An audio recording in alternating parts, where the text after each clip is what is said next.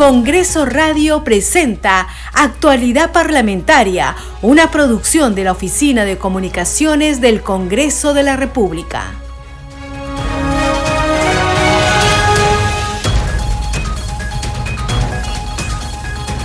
¿Cómo están? Bienvenidos a su programa Actualidad Parlamentaria. Les saluda Carlos Alvarado y estos son los titulares. El presidente del Congreso de la República, José Williams, firmó la autógrafa de ley que regula la expulsión de extranjeros y fortalece la seguridad ciudadana. La norma que queda expedita para su promulgación por el Ejecutivo posibilita la expulsión inmediata de extranjeros hallados responsables de delitos mediante sentencia penal mientras la pena no sea mayor de cuatro años. William Zapata también rubricó la autógrafa de la norma que previene el riesgo y el uso ilícito de datos personales, de robo de identidad por mal uso de la huella digital y las contrataciones fraudulentas que ocasiona la venta ilegal de equipos y chips móviles. La Comisión Permanente del Congreso sesionará esta mañana. Tienen agenda la segunda votación del proyecto de ley que propone crear la Autoridad Nacional de Infraestructura ANIN según la propuesta, la ANIN tendrá funcionamiento permanente y no temporal como la Autoridad para la Reconstrucción con cambios. Hoy se reunirá la Subcomisión de Acusaciones Constitucionales. Ya se reúne la Subcomisión de Acusaciones Constitucionales. Tienen agenda ver el informe del Congreso o del congresista delegado Edgar Reimundo. Se trata de la denuncia que acusa al ex fiscal de la Nación Pablo Sánchez Velarde por la presunta comisión de los delitos de omisión, rehusamiento o demora de actos funcionales. Posteriormente se tiene previsto la sustentación, debate y acuerdo de 11 propuestas de informes de calificación. Además se debatirá el informe de la denuncia constitucional contra la excongresista Mirta Vázquez Chuquilín por los presuntos delitos de función, de abuso de autoridad, encubrimiento personal y encubrimiento real. La Comisión de Presupuestos sesionará esta mañana. Están invitados varios ministros de Estado, incluido el titular de Economía, Alex Contreras. Deberán sustentar sobre las modificaciones presupuestales en el nivel institucional, especificando sus logros alcanzados. También detallarán el plan de intervención para prevenir y enfrentar el fenómeno El Niño Global. El congresista Jorge Coaila saludó la aprobación por parte del Consejo de Ministros de declarar en emergencia algunos distritos de la región Moquegua frente a la erupción del volcán Ubinas. Hoy es un día muy especial, es el Día del Maestro, por ello saludamos a todos los docentes del país. Les expresamos nuestro vivo agradecimiento por su dedicación, paciencia y pasión en el arte de enseñar. Feliz Día del Maestro, que este día esté lleno de gratitud y alegría. El Congreso de la República tiene previsto para hoy sendos homenajes a nuestros profesores.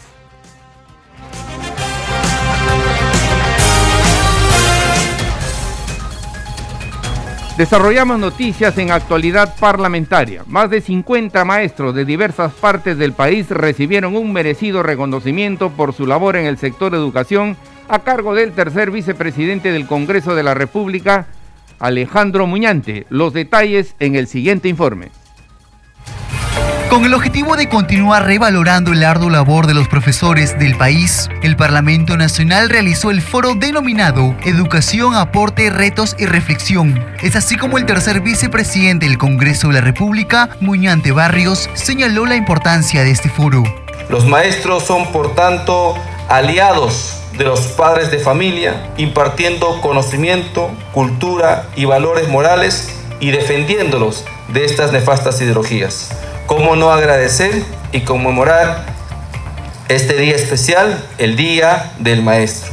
Seguidamente Isabel Soto resaltó la gran labor que realizan los docentes de inicial, primaria y secundaria en las aulas, dejando muchas veces sus actividades con sus familias para apoyar a los estudiantes. Más que un homenaje, un merecido homenaje a todos los maestros, es también la oportunidad de poder escuchar, como vamos a ver durante el programa, dos ponencias entre las cuales vamos a poder ser ilustrados cuáles son estas demandas sociales que podríamos nosotros tomar nota y poder ponernos al servicio como lo hacemos cada día en la institución del Congreso a través de la Oficina de Enlace con el Ciudadano. Asimismo, Blanca Salcedo, directora de Educación Inicial del Ministerio de Educación, señaló que desde la cartera continúan elaborando proyectos con el único fin de brindarle a los niños y niñas una educación de calidad. Ser maestro requiere dedicación, voluntad y algo muy importante, vocación.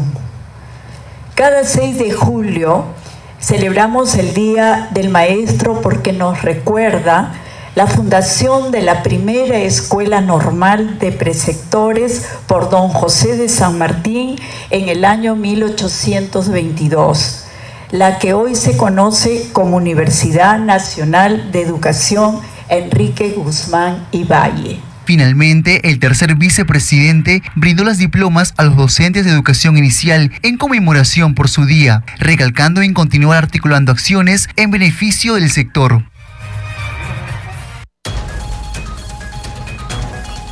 También el congresista de Perú Bicentenario, Guido Bellido, realizó una ceremonia de reconocimiento a un grupo de docentes por su destacada labor en el magisterio. Esto en vísperas del Día del Maestro. Tenemos sobre el tema el siguiente informe.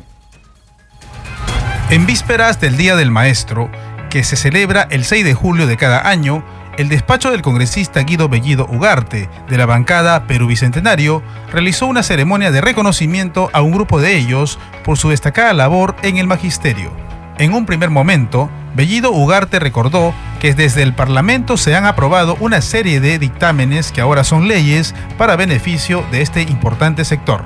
Hemos aprobado, por ejemplo, que los docentes auxiliares en su remuneración sean reconocidos. Hemos aprobado para los docentes e institutos superiores de pedagógicos. En realidad hay ingentes cantidades de proyectos de ley que reivindican al maestro. Este periodo del Congreso está trabajando, o hasta el momento ha focalizado el sector educación y salud. De este modo, el parlamentario remarcó la labor que desarrollan los maestros a nivel nacional y dejó un saludo por su día. El maestro trabaja cuando es activo y también cuando es cesante y jubilado, ¿no? Entonces, también a través de este canal hacerle llegar un gran saludo, un gran reconocimiento a todos los docentes que están a nivel nacional hasta en los lugares más recónditos de nuestra patria. A ellos nuestro homenaje y desearles un feliz Día del Maestro. Al evento fueron invitados más de 40 maestros, pero se entregó una medalla y diploma de honor a nueve de ellos por su trayectoria y servicio a favor de la educación.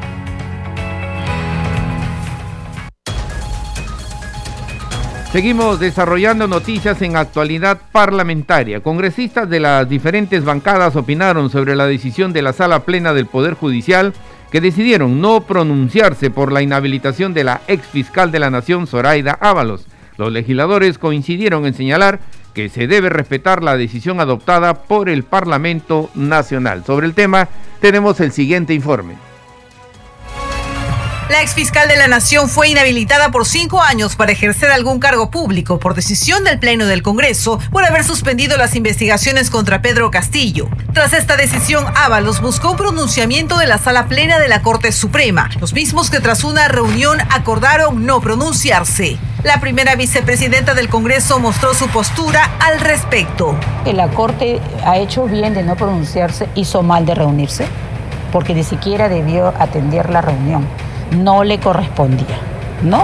Hizo bien ahora en pronunciar y no pronunciarse y dejarlo allí, pero parece que fue voto en mayoría. Veremos quiénes son los que votaron este, en contra de no pronunciarse, porque después si algo llegaría por ahí, no, ellos tendrían que inhibirse. La señora Zoraida está en todo su derecho de ir a donde quiera, pero señores, el Parlamento ha actuado bajo la Constitución. La congresista Gladys Echaíz, quien estuvo al frente de la Fiscalía tiempo atrás, lamentó que la Corte Suprema se haya reunido mostrando su preocupación por versiones periodísticas que indican que habría existido presión por parte de la Junta Nacional de Justicia para hacer un pronunciamiento. para que se hayan atrevido a tamaña cosa, es porque detrás hay algo mucho más grande. Una persona era tan importante para que todo el sistema, incluyendo magistrados de prestigio, se expongan de una manera tal desestabilizando a un sistema que es la garantía, el pilar dentro de una democracia, porque son los que garantizan la libertad del ciudadano, tiene que ser movido por algo mucho más grande. Y eso es lo que hay que investigar. El que no se acepte no le quita la gravedad, porque el hecho se produjo. Más aún, si al parecer, como ha corrido también ya la noticia, después de tomada la decisión, han habido casi amenazas. Por su parte, el congresista Flavio Cruz sostuvo que es potestad del Congreso ejercer el control político y que la decisión del Parlamento debe ser acatada. Me parece que la decisión que han tomado es razonable porque imagínense que ellos hubieran tomado una decisión de, no sé, ampararla, de pronto eso hubiera creado una desestabilización del sistema judicial en general, que el Poder Judicial todos, todos los días sentencian en contra del Congreso, en contra del Poder Ejecutivo, y eso nadie lo toma como injerencia. Le corresponde también al Congreso de la República el control político, eso es lo que se hizo y punto, ahí nomás lo dejamos. ¿Cree que debería la fiscal respetar esta decisión? Por supuesto, yo creo que hubiera sido un buen gesto, ¿no? Respetar y acatar y esa la hubiera hecho mucho más demócrata, y echar mano a sus um, supuestos tentáculos de poder, para un ciudadano es un mal mensaje. Algunos jueces supremos se inclinaron a no emitir pronunciamiento que respalde a Zoraida Ábalos al considerar que sería un adelanto de opinión ante la judicialización del caso. Seguimos desarrollando noticias en actualidad parlamentaria. La congresista de Cambio Democrático Juntos por el Perú, Sigrid Bazán, encabezó una mesa de trabajo en el que se abordaron temas relacionados a los derechos laborales y beneficios de jubilación. Los detalles en el siguiente informe. Con la participación de representantes de diversos sindicatos del sector estatal y privado, la congresista Sigrid Bazán Narro encabezó una mesa de trabajo para abordar temas relacionados a derechos laborales y beneficios por jubilación. En esa línea, hicieron llegar su preocupación sobre el incumplimiento de pactos colectivos por parte de sus empleadores. Por ejemplo, desde el Sindicato de Empleados Civiles del Ministerio del Interior manifestaron que las pensiones que reciben son en base a labores de 30 años, pese a que muchos cuentan con más años de trabajo y tenemos topes de indemnización, ¿no? Esos topes están eh, aliados o están con la, el decreto legislativo 276 que establece los, eh, los topes de jubilación, ¿no? 25 y 30 años, ¿no? ¿Por qué es este problema? Este problema se da porque nosotros laboramos más de 30 años de servicio y nos indemnizan por 30. Por su parte, la parlamentaria Sigrid Bazán espera que se agende en el próximo pleno un dictamen aprobado por la Comisión de Trabajo que impulsa beneficios importantes para la masa trabajadora del sector estatal. Nuestro dictamen. Nuestro dictamen ve el tema tripartito. Empleador, trabajador y Estado. Nuestro dictamen es el único dictamen que considera el tema de pensionario como un tema de a tres ¿no es cierto? Para que sea una preocupación compartida y para que haya además un incentivo a la gente que no aporta a que aporte y por ende sean mejores las pensiones. Nuestro dictamen es el único que elimina el tope. Porque si un trabajador puede aportar más y tener una mejor pensión, ¿por qué le vas a poner un tope? Va 20, 25, 30 años trabajando y le pones un tope. Obviamente nadie va a querer afiliarse a la AFP.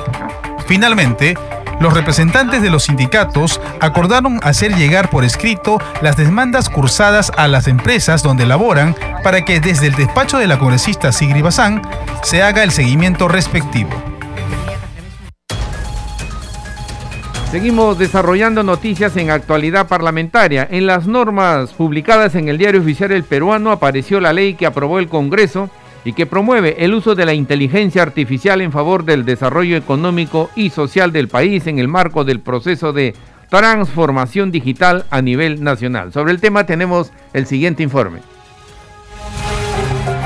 La Ley 30 31814, publicada este miércoles, tiene por objeto promover el uso de la inteligencia artificial en el marco del proceso nacional de transformación digital, privilegiando a la persona y el respeto de los derechos humanos con el fin de fomentar el desarrollo económico y social del país en un entorno seguro que garantice su uso ético, sostenible, transparente, replicable y también responsable. Es de interés nacional la promoción del talento digital en el aprovechamiento de las tecnologías emergentes y nuevas tecnologías en favor del bienestar de los peruanos, así como el fomento del desarrollo y uso de la inteligencia artificial para la mejora de los servicios públicos, de la educación y los aprendizajes, la salud, la justicia, la seguridad ciudadana, la seguridad digital, la economía, la inclusión, los programas sociales, la seguridad y la defensa nacional, así como para toda otra actividad económica y social a nivel nacional. La presidencia del Consejo de Ministros, a través de la Secretaría de Gobierno y Transformación Digital, en su calidad de ente rector del Sistema Nacional de Transformación Digital, es la autoridad técnico-normativa a nivel nacional responsable de dirigir, evaluar y supervisar el uso y la promoción del desarrollo de la inteligencia artificial y las tecnologías emergentes, a fin de alcanzar los objetivos del país en materia de transformación digital y los objetivos de desarrollo sostenible conforme a la normativa vigente la Autoridad Nacional remite un informe anual al Congreso de la República sobre los avances en la implementación de la Política Nacional de Transformación Digital y la Estrategia Nacional de Inteligencia Artificial. En el caso de que se identifique amenazas graves o vulneración de ciberseguridad nacional, la Autoridad Nacional informa inmediatamente a la Comisión de Inteligencia del Congreso de la República. También se publicó en el Diario Oficial El Peruano la ley aprobada por el Congreso que fortalece el rol fiscalizador de los gobiernos regionales y municipales. Los detalles en el siguiente informe. Tras haber sido reconsiderado y aprobado por insistencia, el texto original elaborado y debatido por el Congreso de la República fue publicada para su cumplimiento, la Ley 31.812, a través de la cual se asegura la asignación de recursos para la función fiscalizadora, objeto de las modificaciones previstas en la presente ley. Se autoriza para el año fiscal 2023 a los gobiernos regionales y gobiernos locales a fin de que realicen modificaciones presupuestarias en el nivel funcional programático para asignar los montos mínimos requeridos para tal fin. Para tal efecto, en el presupuesto institucional de apertura, PIA, del gobierno regional, se incorporarán los recursos según clasificador presupuestario, que proporcionen al Consejo Regional la capacidad logística y el apoyo profesional necesarios para el ejercicio de sus actividades de fiscalización. De igual forma, se hará lo propio con el Consejo Municipal. Además, se fortalecerá el ejercicio de sus funciones de fiscalización en ambos casos, toda vez que podrán habilitar mayores recursos para la labor de fiscalización. A nivel local, el monto no puede ser inferior al 1% ni superior al 2% del presupuesto precedente de la suma de los montos del Fondo de Compensación Municipal e impuestos municipales pertenecientes a la fuente de financiamiento recursos determinados del pliego. En el caso de los gobiernos regionales, tampoco puede ser inferior al 1% ni superior al 2% del presupuesto precedente de la genérica de gasto bienes y servicios, pertenecientes a la fuente de financiamiento recursos ordinarios del pliego. El registro de dicha información se vincula con una actividad presupuestal que permita la identificación y el seguimiento de los recursos asignados para la función de fiscalización. Los regidores y municipales y consejeros regionales están obligados a presentar un balance semestral sobre el monto destinado al fortalecimiento de las labores de fiscalización que hubieran utilizado durante ese periodo. La presentación se realizará mediante el procedimiento que establezca la Contraloría General de la República. Seguimos desarrollando noticias en actualidad parlamentaria. El congresista Jorge Coaila saludó que el Consejo de Ministros haya aprobado declarar en emergencia algunos distritos de la región Moquegua frente al peligro inminente de erupción del volcán Ubinas. En diálogo con nuestra colega Perla Villanueva, el legislador de Perú Bicentenario consideró necesario que la gobernadora regional Gilia Gutiérrez se reúna con los habitantes del distrito moqueguano de Ubinas para considerar su reubicación. Escuchemos en la sesión del Consejo de Ministros ya se ha aprobado el decreto supremo, lo que falta es el texto que salga, pero ya se aprobó donde se está declarando a varios distritos como son Coalaque, Chojata, Ichuña, Yoque, Matalaque, Ubinas, Yunga, algunos otros sectores como San Miguel, Tonoaya, ¿no? Entonces, efectivamente la población está pidiendo esto, que se declare en emergencia para poder de alguna manera buscar los recursos y mitigar todos los efectos dañinos por efecto de la de los gases que está emitiendo el volcán, así como también de las cenizas. Esta declaratoria del estado de emergencia sería por 60 días calendario, según tenemos entendido, y si nos puede comentar qué medidas comprende. Las medidas que están comprendo es que se tomen medidas en cuanto al agua potable para las personas porque hacen uso de agua de los manantiales también necesitan, eh, hay que ver el tema del agua para las plantas, así como también para sus animales. Por otro lado, los mismos pastos de la parte alto andina, donde las cenizas se asientan sobre los pastos, entonces están sufriendo sus animales.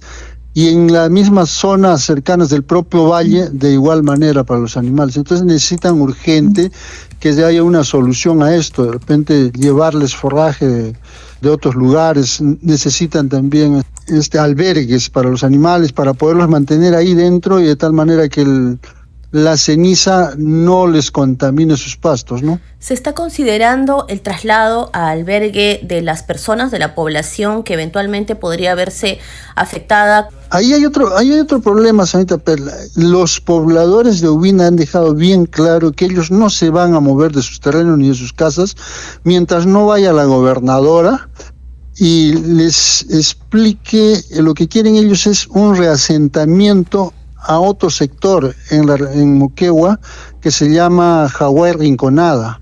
Ya, ya hicieron con una población, con la población de Querapi, que era cercana al volcán de Ubinas, ya esa población ya ha sido reasentada en el lugar que se llama Jaguar Rinconada. Están bien, están produciendo, entonces los pobladores actualmente de Ubinas han dejado clara su posición que no se van a mover de ahí mientras no vaya la, la gobernadora y se comprometa a hacerles el reasentamiento a Jaguar Rinconada. Ya ha subido de alerta amarilla a alerta naranja el volcán ha registrado dos erupciones de cenizas que han alcanzado más de 5 kilómetros y medio de altura, ¿no? Entonces, es según lo que ha reportado el Instituto Geofísico del Perú. Entonces, yo creo que también ahí tienen un papel importante es las autoridades, en este caso el alcalde digital, fundamentalmente es la presencia de la gobernadora que debe de ir de repente convencer a la población mientras tanto que se puedan trasladar a, al albergue de Siraguaya y posteriormente hacer los trámites para poder hacer reasentamiento. Congreso en redes. A esta hora vamos a conocer lo que escriben en las comisiones y los congresistas en las redes sociales. Tomamos contacto para ello con nuestra colega Perla Villanueva. Perla, ¿qué tal? Adelante. Muchas gracias, Carlos. Efectivamente, en las redes sociales, como no podía ser de otra forma, hoy los parlamentarios están enviando los saludos por el Día del Maestro. Es el caso del congresista Jorge Montoya, quien escribe Feliz Día del Maestro a todos esos increíbles educadores que dedican su tiempo y esfuerzo a inspirar y guiar a las mentes jóvenes hacia un futuro brillante. Su pasión por enseñar marca la diferencia en nuestras vidas. Además, comparte un documento que es una moción de saludo por el Día del Maestro hoy en todo nuestro país. Tenemos también el saludo del congresista Héctor Acuña Peralta en sus redes sociales, tanto Twitter como en Facebook. Él escribe, hoy recordamos con gratitud a los maestros que nos acompañaron en cada etapa de nuestra formación y nos brindaron las herramientas para desarrollarnos como ciudadanos de bien. Feliz Día del Maestro a todos aquellos que dejaron una huella imborrable en nuestra educación. El congresista Luis Ángel Aragón también utiliza su Twitter para saludar a los maestros, recordando que hoy es un día muy especial y dice, quiero felicitar y agradecer por esa labor fundamental que realizan los maestros y maestras del Perú. Sigan cultivando ciencia, arte y cultura a nuestras próximas generaciones. Mi compromiso con todos ustedes. Vamos también con el saludo de la presidenta de la Comisión de Educación del Congreso, la legisladora Gladys Echaíz, que utiliza su Twitter para enviar el saludo especial a todos los maestros que dedican su vida a nutrir con conocimientos y valores a los niños, jóvenes y demás, que Dios pone en sus manos para hacer de ellos personas de bien y con capacidades suficientes para enfrentar los retos de la vida. En realidad, Carlos, son varios los saludos de todos los parlamentarios de las diferentes bancadas que hoy hacen uso de sus redes sociales, Twitter y Facebook para saludar a los maestros. Vamos a terminar con el saludo de la congresista Flor Pablo Medina, quien envía un feliz día maestros y maestros del Perú. Hasta aquí Congreso en Redes, Carlos. Regresamos contigo a mesa de conducción. Gracias, Perla. Nuestra colega Perla Villanueva con el segmento Congreso en Redes. Este programa se escucha en las regiones del país gracias a las siguientes emisoras. Radio Inca Tropical de Abancaya Purímac, Cinética Radio de Ayacucho, Radio TV Shalom Plus de Tingo María, Radio Las Vegas de Mollendo Arequipa, Radio Star de Mollendo Arequipa, Radio Madre de Dios de Puerto Maldonado, Radio Amazónica de Satipo en Junín, Radio TV Perú de Juliaca Puno, Radio Amistad de Lambayeque, Radio El Pueblo de Ayacucho, Radio Satel Perú de Lampa en Puno, Radio La Voz del Valle de Aplao en Arequipa, Radio Líder de La Unión en Piura, Radio Victoria de Ocros de Huamanga, Ayacucho. Estos son los titulares de cierre. El presidente del Congreso de la República, José Williams, firmó la autógrafa de ley que regula la expulsión de extranjeros y fortalece la seguridad ciudadana. La norma que queda expedita para su promulgación por el Ejecutivo posibilita la expulsión inmediata de extranjeros hallados responsables de delitos mediante sentencia penal mientras la pena no sea mayor de cuatro años. William Zapata también rubricó la autógrafa de la norma que previene el riesgo y el uso ilícito de datos personales, de robo de identidad por mal uso de la huella digital y las contrataciones fraudulentas que ocasiona la venta ilegal de equipos y chip móviles. La Comisión Permanente del Congreso sesionará esta mañana. Tiene en agenda la segunda votación del proyecto de ley que propone crear la Autoridad Nacional de Infraestructura ANIN. Según la propuesta, la ANIN tendrá funcionamiento permanente y no temporal como la Autoridad para la Reconstrucción con cambios. Hoy se reunió la Subcomisión de Acusaciones Constitucionales. Tras abordar algunos temas, suspendió la sesión para asistir a la Comisión Permanente del Congreso. La Comisión de Presupuestos sesiona esta mañana con la presencia del ministro de Economía Alex Contreras y otros funcionarios de su sector deberán sustentar sobre las modificaciones presupuestales en el nivel institucional, especificando sus logros alcanzados. También deberán detallar el plan de intervención para prevenir y enfrentar el fenómeno El Niño Global. El congresista Jorge Coaila saludó la aprobación por parte del Consejo de Ministros de declarar en emergencia algunos distritos de la región Moquegua frente a la erupción del volcán Ubinas. Hoy es un día muy especial, es el Día del Maestro, por ello saludamos a todos los docentes del país. Les expresamos nuestro vivo agradecimiento por su dedicación, paciencia y pasión en el arte de enseñar. Feliz Día del Maestro, que este día esté lleno de gratitud y alegría. El Congreso tiene previsto para hoy sendos homenajes a nuestros profesores. Hasta aquí las noticias en actualidad parlamentaria. En los controles nos acompañó Franco Roldán. Saludamos a Radio Luz y Sonido de Huánuco, Radio Capullana de Suyana Piura, Radio Sabor Mix 89.9 FM de Quillo en Yungay, Ancash, Radio Mariela de Canta, Radio Sónica de Ayacucho, Radio Estéreo 1 de Jauja Junín, Radio Acarí de Arequipa, Radio Continental de Sicuán y Cusco, y Radio Star Plus de Nazca en Ica que retransmiten nuestro programa. Hasta mañana. Congreso Radio presentó Actualidad Parlamentaria, una producción de la Oficina de Comunicaciones del Congreso de la República.